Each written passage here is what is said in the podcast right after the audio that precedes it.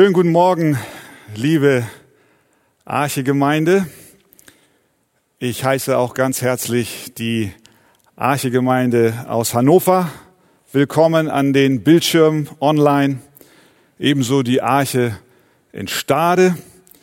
Und es hat sich auch die Hoffnungskirche aus Kaiserslautern zu diesem Live-Gottesdienst aus der Arche Halle, die heute Morgen aus bekannten Gründen leer ist, zugeschaltet. Und ich möchte auch ganz herzlich alle begrüßen, die über diesen Livestream gehört haben und jetzt dabei sind, wenn wir an diesem, ich kann sagen, historischen Sonntag diesen Gottesdienst feiern. Die Welt, in der wir leben, hat sich in den letzten Tagen komplett verändert. Niemand hat geahnt vor wenigen Wochen, was auf uns zukommt. Und bei all diesen Ereignissen, die sich überschlagen, haben wir als Christen die feste Gewissheit, dass unser Herr regiert. Gott ist König, heißt es in seinem Wort. Und deswegen dürfen wir ihm vertrauen. Auch wenn wir vielleicht Angst haben, Sorgen haben und gewiss auch Fragen haben, bleibt bestehen, Jesus regiert. Und ich möchte auch, dass wir als Christen uns daran erinnern, dass Gott solche Situationen wie diese benutzt, um zu reden. Für Jesus war immer klar, wenn Katastrophen geschehen, dann sind das Möglichkeiten Gottes, Menschen zur Buße zu rufen. Das war schon bei dem Turm von Siloa so, als Menschen erschlagen wurde. Jesus hat es so interpretiert, dass dies ein Zeichen ist, dass Gott sendet, damit die Menschen aufwachen und Buße tun. Und deswegen ist das Gebet, was wir sprechen als Gemeinde, und auch als Christen überhaupt, dass Gott sich doch durch diese Krise verherrlichen möge. Und das wollen wir gerade jetzt tun. Lasst uns zusammen beten. Vater im Himmel, wir danken dir, dass du alle Dinge in deinen Händen hältst. Und wir danken dir, dass an diesem Morgen, wo wir als Archegemeinde erstmals in der Geschichte dieser Gemeinde uns nicht im Gemeindehaus versammeln dürfen, dass du da dennoch alle Fäden in deiner Hand hältst. Ich bitte dich, dass du durch diese weltweite Krise Menschen zum lebendigen Glauben an dich rufst. Wir haben uns oft auf volle Supermarktregale verlassen, auf funktionierende Infrastrukturen, auf funktionierende Gesundheitssysteme und plötzlich scheint alles wegzubrechen. Wir haben nichts im Griff.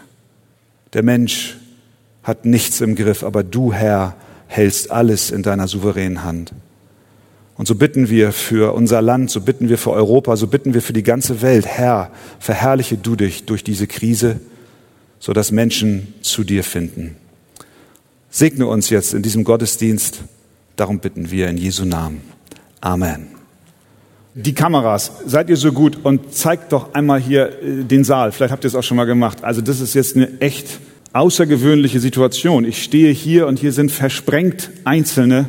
Die Gemeinde hat sich zu Hause versammelt. Ich vermute, ihr sitzt alle in Schlafanzügen noch mit einer Tasse Kaffee jetzt vor den Monitoren. Ich habe mich entschieden, dann doch einen Anzug anzuziehen, weil das kommt sonst ein bisschen komisch.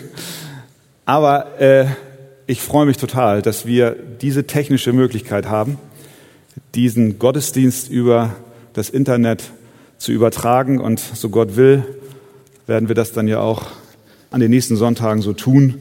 Schauen wir mal, wie sich das alles weiterentwickelt.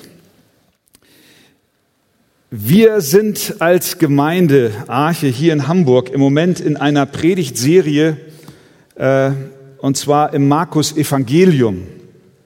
Und ich möchte sagen, dass als wir die Texteinteilung vorgenommen haben, die teilweise auch je nach Textabschnittslänge sich mitunter ergibt, wir überhaupt keine Ahnung hatten, dass heute an diesem Tag, wo unser Land in einer Schockstarre ist und wir diesen Gottesdienst über Livestream übertragen und hier in der Halle die Gemeinde nicht da ist, die wir so sehr doch sehnen und dass an diesem Sonntag die Endzeitrede Jesu auf dem Ölberg dran ist. Ich persönlich leite davon ab, dass Gott Jesus Christus selbst, der gute Hirte, uns heute in seiner Weisheit zu diesem Text führt, um uns auch Antworten zu geben auf die Situation, die wir im Moment erleben. Die Endzeitrede Jesu im Angesicht der aktuellen Lage hat eine besondere Bedeutung und auch Brisanz. Viele fragen sich, ist diese weltumspannende Krise ein Zeichen der Endzeit? Kommt Jesus morgen wieder? In den letzten Wochen seines Lebens auf Erden ging unser Herr häufig in den Tempel in Jerusalem und dort wurden ihm viele Fragen gestellt, meist mit böser Absicht. Man wollte ihm Fallen stellen und hoffte, dass er sich um Kopf und Kragen redet und man so einen Anlass findet, ihn loszuwerden. Und als er nach vielen Gesprächen eine Rede an die Volksmenge aus dem Tempel heraus hielt, gingen er, ging er und die Jünger wieder aus dem Tempel heraus. Und das ist der Text, den wir uns jetzt ansehen. Markus Kapitel 13. Und wenn ihr eure Bibeln hoffentlich auf eurem Schoß habt, zu Hause vor allen Dingen, schlagt sie doch auf. Markus Kapitel 13, auch hier im Saal, von Vers 1 und wir stehen gerne auf dazu.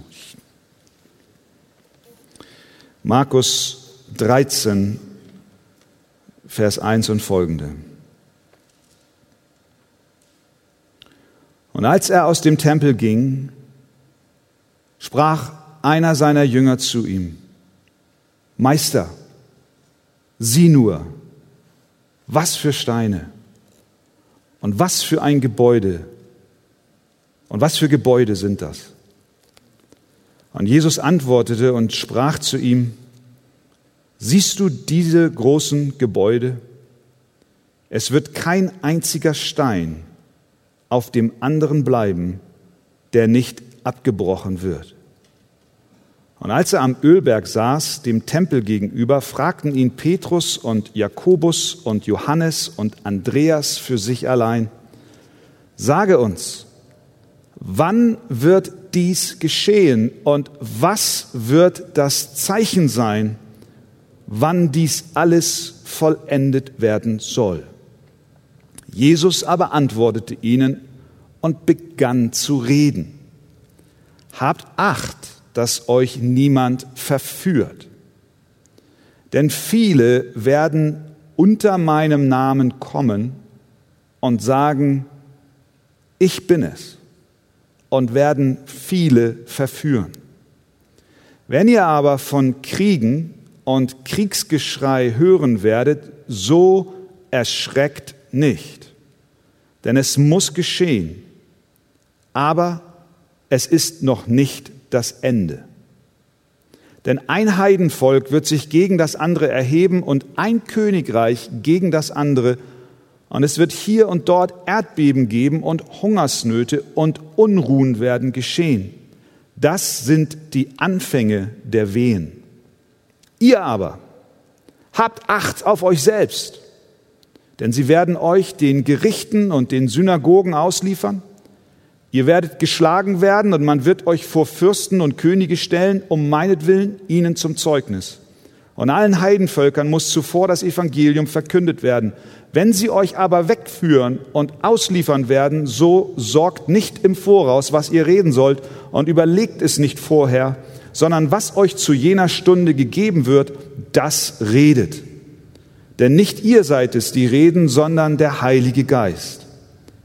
Er wird aber, es wird aber ein Bruder den anderen zum Tode ausliefern und der Vater das Kind und Kinder werden sich gegen die Eltern erheben und werden sie töten, helfen. Und ihr werdet von allen gehasst sein, um meines Namens willen.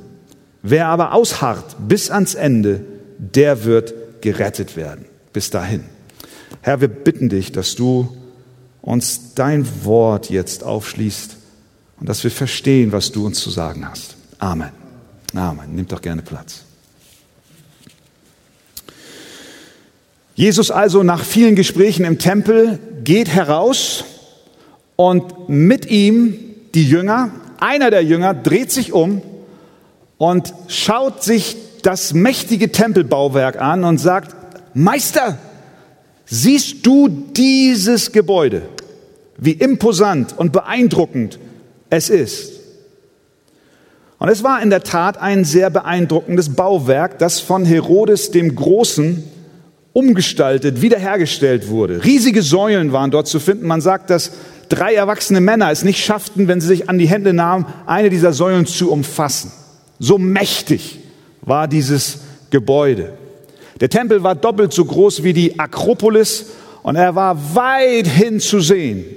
Das Kennzeichen, das Merkmal in Jerusalem, das Wahrzeichen der Stadt. Und was sagt Jesus jetzt zu diesem Jünger, der da ganz fasziniert vor diesem Gebäude steht? Vers 2. Er sagt, siehst du dieses große Gebäude? Es wird kein einziger Stein auf dem anderen bleiben, der nicht abgebrochen wird. Ja, das hat ihn natürlich erstmal umgehauen. Es werden also nicht nur die Türen des Tempels irgendwann verschlossen sein, sondern der Tempel an sich, die Türen auch, werden zerstört sein. Heute wissen wir, ist die Klagemauer übrig. Sie ist Teil der westlichen Umfassungsmauer des alten Tempels. Und wenn du davor stehst, dann hast du eine kleine Ahnung davon, wie groß das Gebäude sein, gewesen sein muss, weil allein diese, diese Fundamentmauer schon sehr hoch ist. Für die Juden war der Tempel das Zentrum ihres jüdischen Glaubens. Gott wohnte dort. Im Tempel konnte man Gott begegnen und seine Herrlichkeit sehen. Und jetzt kommt Jesus daher und er sagt, dieser Tempel wird zerstört werden.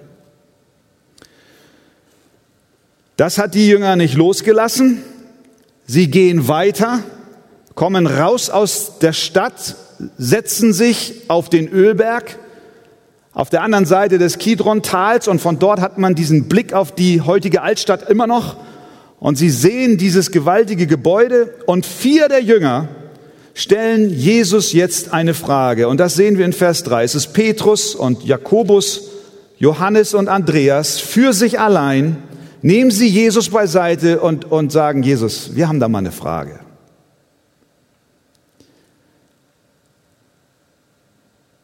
Sie genossen den wunderschönen Blick und die Frage, die sie stellten, war die, Vers 4. Sage uns, wann wird dies geschehen? Und was wird das Zeichen sein, wann dies alles vollendet werden soll? Das ist, was sie bewegt hat. Die Frage nach dem Wann gibt uns einen kleinen Hinweis und ich glaube, wir sind den Jüngern gar nicht so fern. Wir fragen auch immer, wann, Jesus? Wann kommst du wieder? Welche Zeichen sollen noch geschehen werden? Sie fragen wann. Sie fragen nicht warum. Die Frage, warum, stellen sie nicht. Die Antwort auf die Frage, warum wird letzten Endes der Tempel zerstört? Die Antwort auf diese Frage lautet, weil er nicht länger gebraucht wird. Es kommt der Tag, da wird dieser Tempel nicht mehr gebraucht. Jesus hat gesagt in Matthäus 12, Vers 6, hier ist einer, und damit meint er sich, der größer ist als der Tempel. Das Gebäude wird bis zum Äußersten zerstört, weil das System, das religiöse System, das Opfersystem des Tempels bald nicht länger mehr gebraucht wird.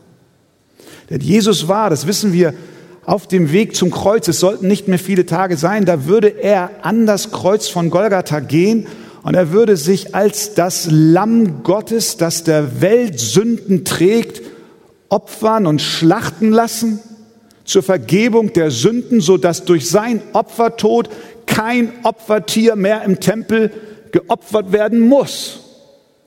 Das System der Opferung und der Waschungen ist mit Christus beendet. Er ist das ein für allemal Opfer. Und um Gott zu begegnen, braucht man nicht länger einen Tempel. Um zu Gott, dem Vater, zu kommen, brauchen wir allein Jesus Christus. Denn er hat gesagt, niemand kommt zum Vater als nur durch mich. Und als er ans Kreuz ging und seinen letzten Atemzug tat, da zerriss der Vorhang im Tempel als ein Zeichen, dass der Zugang zum Vater frei ist. Für die Jünger bestand die Gefahr und die Gefahr besteht für uns heute genauso dass wir uns von Äußerlichkeiten, einem imposanten religiösen Gebäude, von imposanten religiösen Zeremonien beeinflussen und beeindrucken lassen, aber das alles ist nur Fassade. Paulus sagt auf dem Areopag zu den Leuten, zu denen, die dort viele Götter hatten, er predigt zu ihnen und er sagt, der Gott, der die Welt gemacht hat und alles, was darin ist, er, der Herr des Himmels und der Erde ist, er wohnt nicht in Tempeln, die von Händen gemacht sind. Was lernen wir daraus? Wir müssen Religion, wir müssen Religiosität ablegen, wir brauchen Jesus Christus. Vielleicht sagt auch einer von uns an den Monitoren, ich bin beeindruckt von Gebäuden und von, von, von religiösen Systemen und ich, ich brauche gewisse Umstände, um Gott begegnen zu können. Aber es gibt keinen besonderen Ort, an dem wir Gott begegnen. Es gibt keine besonderen Räume, keine besonderen Gebäude, keine besonderen Figuren, keine besonderen Bilder. Nein, es gibt nur eine Person und das ist Jesus Christus, der den Weg zum Vater frei macht. Welche Illustration ist besser als das, was wir gerade jetzt hier erleben? An diesem heutigen Tag. Der erste Tag in der Geschichte unserer Gemeinde, an dem das Volk Gottes sich nicht in diesen Räumlichkeiten versammeln kann. Das gleiche gilt für Hannover, das gleiche gilt für die Arche Stade, das gleiche gilt für die Hoffnungskirche in Kaiserslautern. Wir sitzen zu Hause an den Monitoren und wir können hier nicht zusammenkommen so schwer uns das fällt und, und so, so, so sehr uns die persönliche Gemeinschaft fehlt. Wie sehr, ich muss sagen, mein Herz sich sehnt nach der Gemeinschaft mit den Heiligen der Arche. So schwer wir das alles vermissen, lasst uns eins nicht vergessen, Gott wohnt nicht in Häusern von Menschen gemacht. Er wohnt in den Herzen seiner Kinder. Er ist bei dir gerade jetzt dort, wo du sitzt. In deiner Furcht, in deiner Sorge, wie es weitergeht mit dieser Welt und mit dir persönlich. In deiner Angst vor Corona und vor Krankheiten und vor Isolation und vor einem einsamen Tod. Du brauchst kein Kirchengebäude. Du brauchst nur einen und das ist Jesus. Er wohnt er wohnt durch seinen Heiligen Geist in den Herzen der Gläubigen, in den Herzen derer, die ihm vertrauen, die an ihn glauben, die ihm ihr Leben übergeben haben, in denen lebt er. Paulus schreibt den Korinthern, oder wisst ihr nicht, dass euer Leib ein Tempel des in euch wohnenden Heiligen Geistes ist? Gott, der Heilige Geist, lebt in seinen Kindern egal wo sie sind. Und dieser Jesus, er ist nicht an einen geografischen Ort, an eine Adresse oder an eine Postleitzahl gebunden. Nein, er sagt auch zu dir, siehe, ich bin bei dir alle Tage bis an das Ende der Weltzeit. Und dann fügt er hinzu, Amen. Die Jünger fragen also, Sage uns, wann wird dies geschehen? Und was wird das Zeichen sein, wann dies alles vollendet werden soll? Im Matthäusevangelium wird uns diese Frage etwas detaillierter wiedergegeben. Kapitel 24, Vers 3. Jünger fragen, sage uns, wann wird dies geschehen? Und was wird das Zeichen deiner Wiederkunft und des Endes der Weltzeit sein? Als die Jünger hörten, dass die Zeit kommt, an, in der der Tempel zerstört wird, war in ihrem Denken sofort das Ende der Welt da. Für sie war klar, in dem Moment, wo der Tempel zerstört wird, ist auch das Ende da. Das war ihre Perspektive. Das ist die Frage, die sie stellen. Sage uns, wann wird das geschehen, diese Zerstörung des Tempels? Was wird das Zeichen deiner Wiederkunft und das Ende der Weltzeit sein? Das war ihre Perspektive, die sie hatten. Für sie war klar, wenn der Tempel einbricht, dann ist die Welt zu Ende. Also Jesus sagt uns, was gibt es für Zeichen und wann wird das geschehen? Und die Antwort, die Jesus dann gibt, liebe Geschwister, und da, da müssen wir uns kurz konzentrieren. Die Antwort ist das gesamte Kapitel 13. Das ist die Endzeitrede Jesu auf dem Ölberg. Und äh, wenn wir dieses Kapitel lesen, als Ganzes. Und ich ermutige euch, das heute Nachmittag zu tun oder auch vor dem nächsten Gottesdienst. Wenn wir das lesen, dann, dann stellen wir fest, irgendwie ist das nicht so ganz einfach zu verstehen. Ich versuche zu erklären, warum. Es liegt damit zusammen, es hängt damit zusammen, dass Jesus hier, äh, wenn wir so wollen, in einem, in einer Rede zwei Erzählstränge ineinander verwebt. Einmal sieht er und bezieht sich auf das Ende des Jerusalemer Tempels, der ja tatsächlich 70 nach Christus durch die Römer zerstört wurde. Das, was Jesus hier prophezeit hat, ist buchstäblich eingetreten. Und äh, das ist das eine, worauf er sich bezieht. Und Zugleich spricht er von seiner Wiederkunft, von dem Erschüttern des Erdballs. Wir sehen das in äh, Vers 24.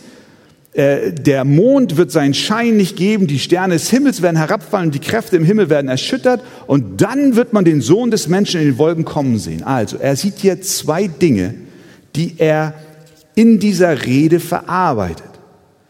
Und wir stolpern dann darüber, wenn er erst von der Zerstörung des Tempels mal redet, dann redet er mal von seiner Wiederkunft und nachdem er von seiner Wiederkunft geredet hat, dann redet er in derselben Rede plötzlich davon, dass äh, dieses Geschlecht nicht vergehen wird, bis dies alles geschehen ist. Mit anderen Worten, die Wiederkunft Jesu wird erfolgen, wenn wir das in einer linearen äh, Verständnis verstehen, wird erfolgen, bis diese Generation nicht mehr da ist. Ist aber nicht passiert. Jesus ist bis heute nicht wiedergekommen. Also was wir versuchen wollen zu verstehen ist, dass wir hier zwei Erzählstränge haben, zwei Elemente, zwei bedeutende Gedanken in seiner Rede. Einmal die Zerstörung des Tempels 70 nach Christus und einmal seine Wiederkunft am Ende der Zeit. Beide Gedanken sind im Text vorhanden und miteinander verwoben. Deswegen können wir diese Rede nicht nehmen und sie wie ein Baukasten zusammensetzen und am Ende sagen, ah ja, hier sind die und die Zeichen und deswegen ist klar, Jesus kommt wieder. So, wer so an diesen Text rangeht, der tut völlig beiseite, dass Jesus hier zwei Dimensionen im Blick hat. Denn Jesus sagt selbst in derselben Rede, Vers 32, um jenen Tag aber und die Stunde weiß niemand, auch die, im, auch die Engel im Himmel nicht auch nicht der Sohn, sondern nur der Vater. Diese Endzeitrede ist nicht uns gegeben, damit wir spekulieren, wann Jesus wiederkommt.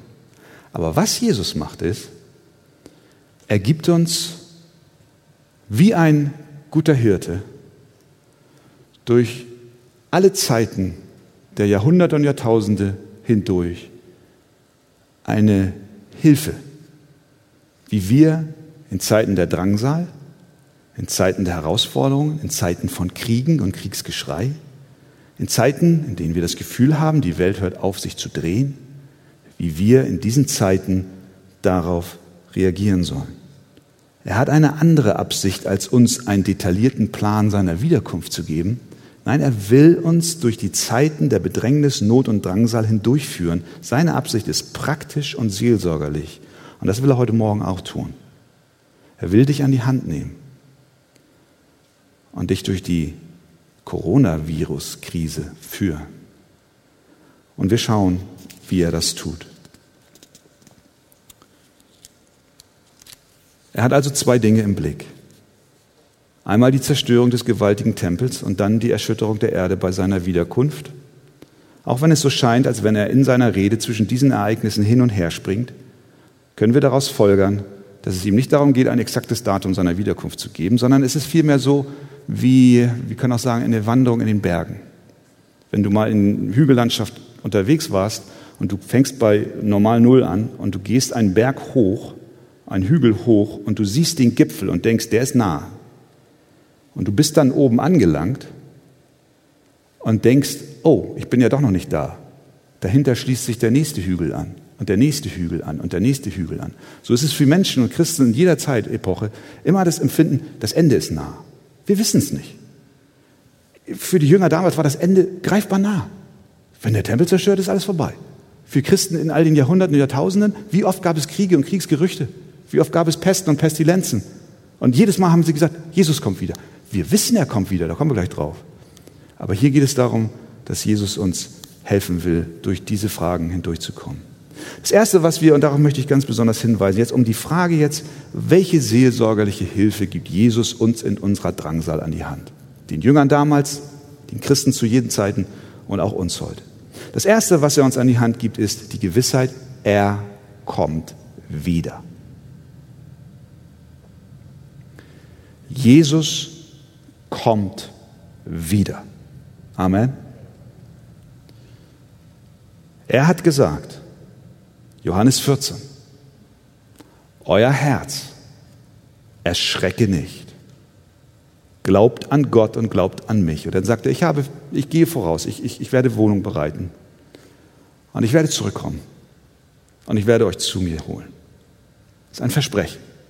Und wenn Jesus sagt, er kommt wieder, dann kommt er wieder. Als Jesus in den Himmel fuhr, lesen wir Apostelgeschichte 1, dass ein Wesen aus dem Himmel da war, als die Jünger in den Himmel schauten und ganz verwundert waren, wo ist Jesus jetzt? Und, und dann stand plötzlich jemand dort und der sagte zu ihnen, dieser Jesus, dieser Jesus, nicht ein anderer Jesus, kein Fake-Jesus, nicht kein, kein Double, kein Double, sondern dieser Jesus, der von euch weg in den Himmel aufgenommen worden ist, wird in derselben Weise wiederkommen, wie, wie ihr ihn habt in den Himmel auffahren sehen. Mit anderen Worten, Jesus ging physisch mit seinem Auferstehungsleib in den Himmel. Und es war sichtbar für alle, die dabei standen. Und in derselben Weise wird er wiederkommen. Physisch Sichtbar für alle, wie die Bibel sagt. Das ist ein Grundpfeiler christlicher Lehre. Daran halten wir fest. Jesus kommt wieder. Er hat verheißen, wiederzukommen. Und wir als Christen leben in der Erwartung seiner Rückkehr. Wir wissen nicht, wann er kommt. Vielleicht kommt er, wenn wir leben, oder vielleicht sterben wir vorher. Aber wenn wir sterben, dann gehen wir zu ihm und er wird dennoch wiederkommen und die Toten werden auferstehen. Und wir werden ihn sehen, wie er ist, so wie er es versprochen hat. Und Jesus jetzt in dieser Endzeitrede auf dem Ölberg will nun den Gläubigen seelsorgerlich zur, Helf zur, zur Seite stehen. Und äh, die Frage, die Sie jetzt in Vers 4 stellen, sage uns, wann wird das geschehen, beantwortet er in Vers 5 und beginnt dann ihnen zu sagen, was alles geschehen wird. Und das erste, das zweite, was wir sehen, also das eine, das erste ist seelsorgerlich. Vergiss nicht, Jesus kommt wieder. Das zweite lesen wir in Vers 5. Gläubige zu allen Zeiten, in allen Bedrängnissen, habt Acht, dass euch niemand verführt. Mit anderen Worten, es ist eine Gefahr da, dass wir verführt werden. Wenn die Gefahr nicht da wäre, würde Jesus das nicht sagen. Ist doch klar. Es besteht eine Gefahr, dass wir in Zeiten der Bedrängnis und der Unsicherheit und der nicht klaren Sicht verführt werden. Vernachlässigen wir unsere Bibel, dann besteht die Gefahr, dass wir verführt werden. Vernachlässigen wir die Gemeinschaft mit anderen Gläubigen, wenn es uns gestattet ist, dann stehen wir in der Gefahr, verführt zu werden. Das ist ein wichtiges Wort. Habt Acht, dass euch niemand verführt. Und dann sagt Jesus, warum das so wichtig ist. Vers 6. Denn viele werden unter meinem Namen kommen und sagen, ich bin es. Und werden viele verführen. Hier sehen wir wieder, dass diese, die, die, diese äh, Tatsache zu allen Zeiten real war. Bis zur Zerstörung des Tempels 70 nach Christus haben der historische Berichte, wie viele aufgestanden sind und gesagt haben, ich bin der Messias. Viele waren da und wollten die Menschen verführen. Das hat aber nicht mit der Zerstörung des Tempels aufgehört, sondern ist bis heute so. Wie viele Religionen, religiöse Systeme sagen, das ist der Weg und das ist der Weg und hier, so, da geht's lang und so weiter. Wie, wie viele falsche Religionen gibt es? Wie viele Verführer gibt es? Wie viele religiöse Sekten gibt es? Wie viele Verschwörungstheoretiker gibt es, die sagen, meine Theorie ist der Schlüssel zur Lösung der Corona-Krise? Alle bieten Heilmittel an. Scharlatane in jeder Generation sind aufgetreten und Jesus sagt zu den Jüngern damals und er sagt zu uns heute, gebt acht, dass ihr euch nicht verführen lasst. Ist ein seelsorgerliches, praktisches Gebot von Jesus. Gerade jetzt, in dieser Zeit. Lasst dich nicht verführen. Leute werden kommen und dir alles Mögliche sagen. Und liebe Gemeinde, liebe Archegemeinde Hamburg, Hannover Stade, und im Namen von Peter Krell bin ich so frei und spreche auch die Hoffnungskirche an und alle, die zukommen. Alle Gläubigen. Auch das ist in diesen Tagen ein warnendes Hirtenwort unseres Herrn Jesus Christus. Lasst uns acht geben, dass wir uns nicht hinreißen lassen, selbsternannten Propheten zu glauben, die meinen, sie wüssten, wann und wie der Herr wiederkommt und die meinen auch, die Situation, in der wir uns befinden, durch Theologie oder gar Verschwörungstheorien erklären zu können. Paulus schreibt, Epheser 4,14, seid nicht hin und her geworfen und umhergetrieben von jedem Wind der Lehre, durch das betrügerische Spiel der Menschen, durch die Schlauheit, mit der sie zum Irrtum verführen, sondern bleibt wahrhaftig in der Liebe. Also, Jesus kommt wieder. Lasst euch nicht verführen. Drittens, ein weiteres Hirtenwort von Jesus in dieser Situation ist in Vers 7 zu finden. Erschreckt nicht. Vers 7.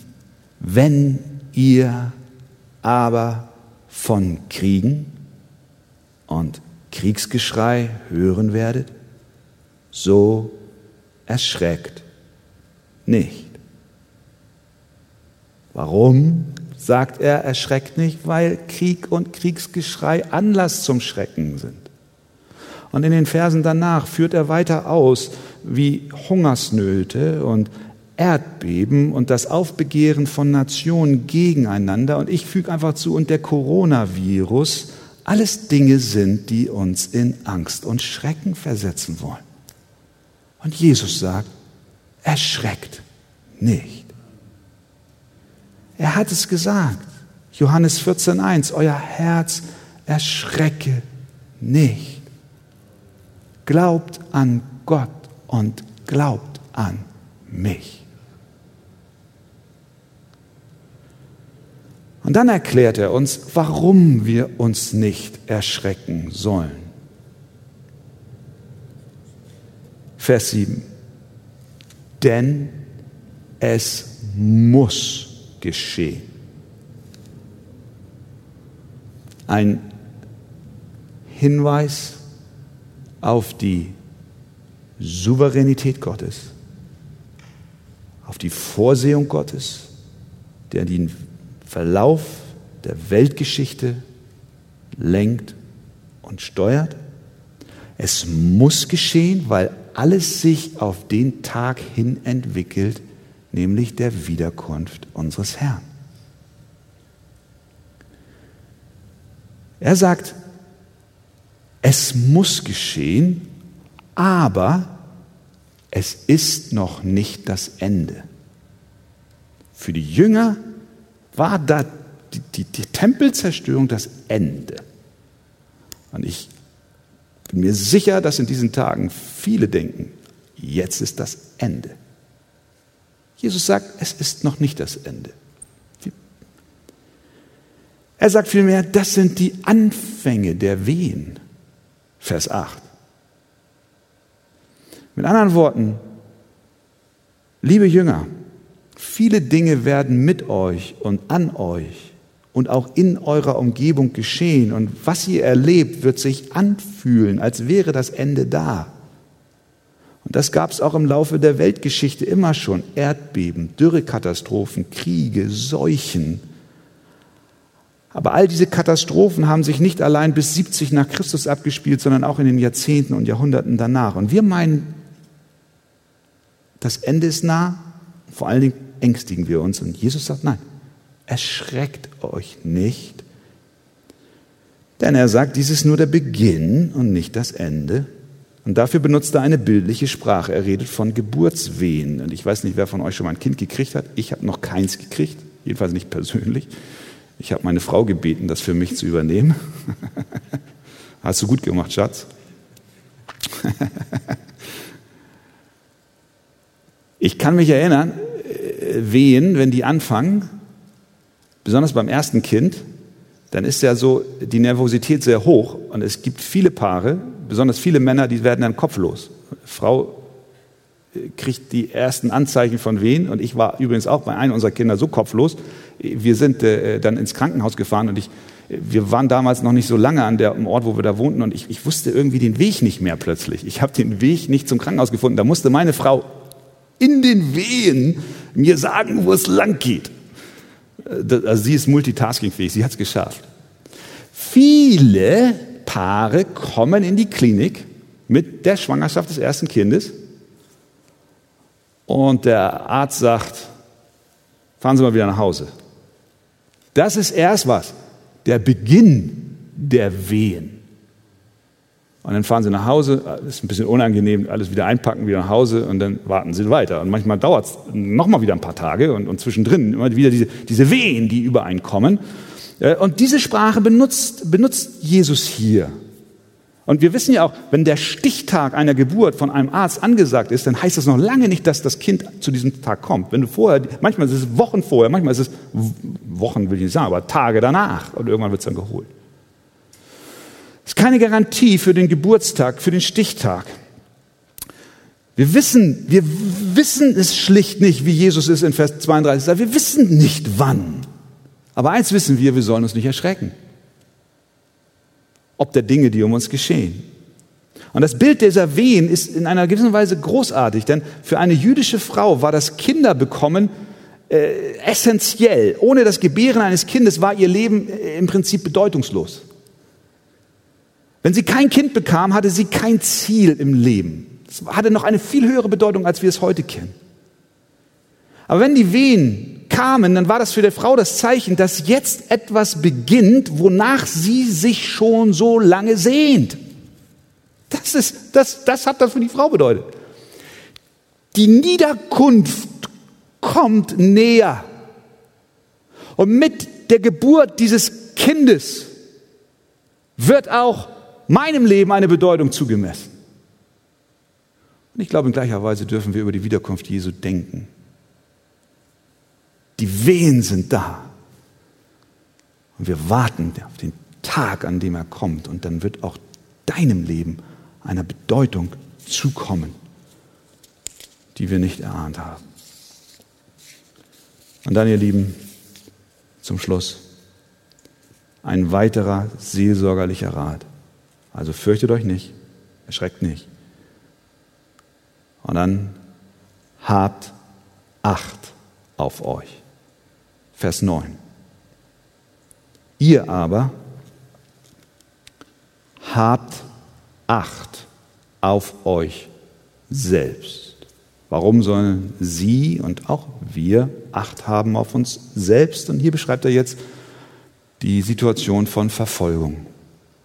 Vers 9, denn sie werden euch den Gerichten und den Synagogen ausliefern. Ihr werdet geschlagen werden und man wird euch vor Fürsten und Könige stellen, um meinetwillen ihnen zum Zeugnis. Diese Situation haben wir im Moment nicht in Hamburg, Hannover, Stade, Kaiserslautern und wo immer wir uns jetzt versammeln und diesen Gottesdienst verfolgen. Fürsten und Könige, jedenfalls nicht in Machtstellung, regieren uns nicht. Aber auch diese Situationen gab es über die Jahrhunderte hinweg immer und immer wieder. Unmittelbar hat sich das erfüllt bei den Aposteln in der Apostelgeschichte. Sie ist voller Berichte davon, was Jesus hier vorhergesagt hat. Ihr, die waren in Gefängnissen. Sie wurden den Obrigkeiten ausgeliefert. Sie waren festgenommen, wieder freigelassen, wieder festgenommen. Stephanus gesteinigt. Jesus sagt, das wird euch geschehen. Es gibt euch aber auch Gelegenheit, Zeugnis von mir abzulegen. Er geht noch weiter, Vers 12. Es wird aber ein Bruder den anderen zum Tode ausliefern und der Vater das Kind und Kinder werden sich gegen die Eltern erheben und werden sie töten, helfen. Das heißt, das Evangelium von Jesus Christus, wenn es in Familien hineinkommt, sagt Jesus, dann wird es spalten. So weit spalten, dass sich die Familienmitglieder gegenseitig verraten. Das wirkt sich in der Welt, in der wir leben, anders aus als in der Welt unserer Brüder und Schwestern in, in Nordkorea oder in Pakistan oder in Ländern, in denen Verfolgung herrscht. Und doch hat es für uns Bedeutung, denn Jesus hat gesagt, wenn jemand mir nachfolgen will, dann nehme er sein Kreuz auf sich und folge mir nach. Und so gilt es für alle Gläubigen zu allen Zeiten. Für die Jünger unmittelbar, und das hat sich unmittelbar erfüllt, aber für andere Christen weltweit auch. Aber dann sagt Jesus etwas in Vers 13.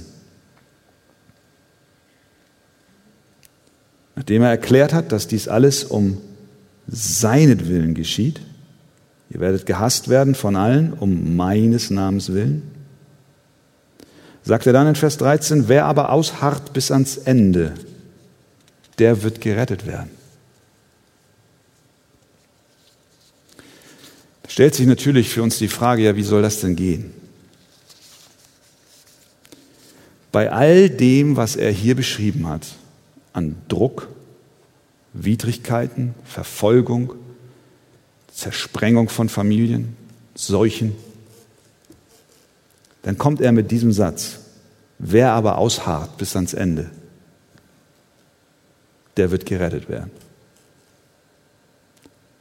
Will Jesus jetzt seine Nachfolger, diese, diese verängstigten Jünger und auch dich als sein Kind, will er jetzt dich auf dich selbst werfen und sagen, hey, eine richtig schwere Zeit kommt, aber harr mal aus, dann wirst du gerettet. Du schaffst das schon. Ist das die Botschaft? Niemals. Warum nicht? Viele Bibelstellen erläutern uns diesen Zusammenhang. Zum Beispiel der Judasbrief. In Judas 21 schreibt Judas, bewahrt euch selbst in der Liebe Gottes. Das hört sich auch so an. Sieh zu, dass du dich selbst in der Liebe Gottes bewahrst.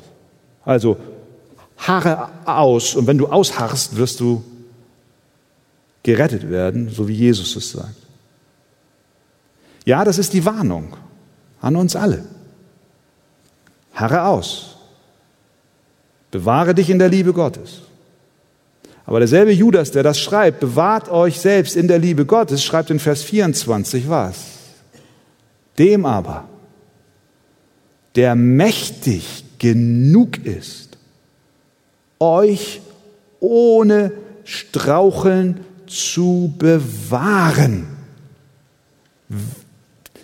und euch unsträflich mit Freuden vor das Angesicht seiner Herrlichkeit zu stellen, dem allein weisen Gott, unserem Retter gebührt Herrlichkeit und Majestät, Macht, Herrschaft, jetzt und in alle Ewigkeit. Das heißt, Gott ist es, der es wirkt. Und du darfst in seiner Kraft ausharren, aber nicht auf dich allein gestellt. Er bewahrt dich vor dem Straucheln. Er hält seine Kinder fest. Seine Kinder werden ausharren in Zeiten der Not und in Zeiten des Widerstandes, weil niemand sie aus der Hand des lebendigen Gottes reißen kann. Also sagt er, und er stellt sicher, dass wir bis an das Ende ausharren. Und deswegen schmeißt das Handtuch nicht.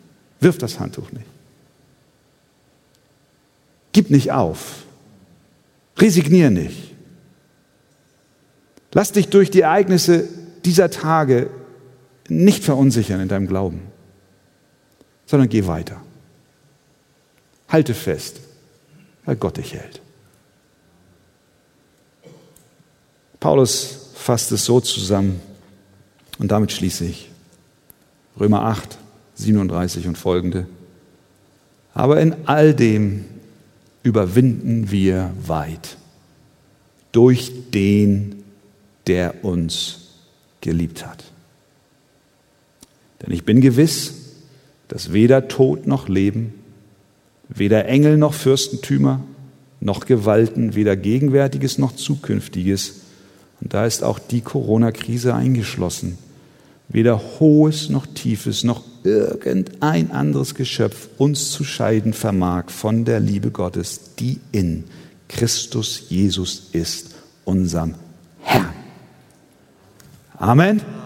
In dieser Gewissheit folgen wir Christus. Und er wird mit uns sein. Ich wünsche euch ganz, ganz viel Segen in den Tagen, die vor uns liegen. Amen. Lasst uns beten.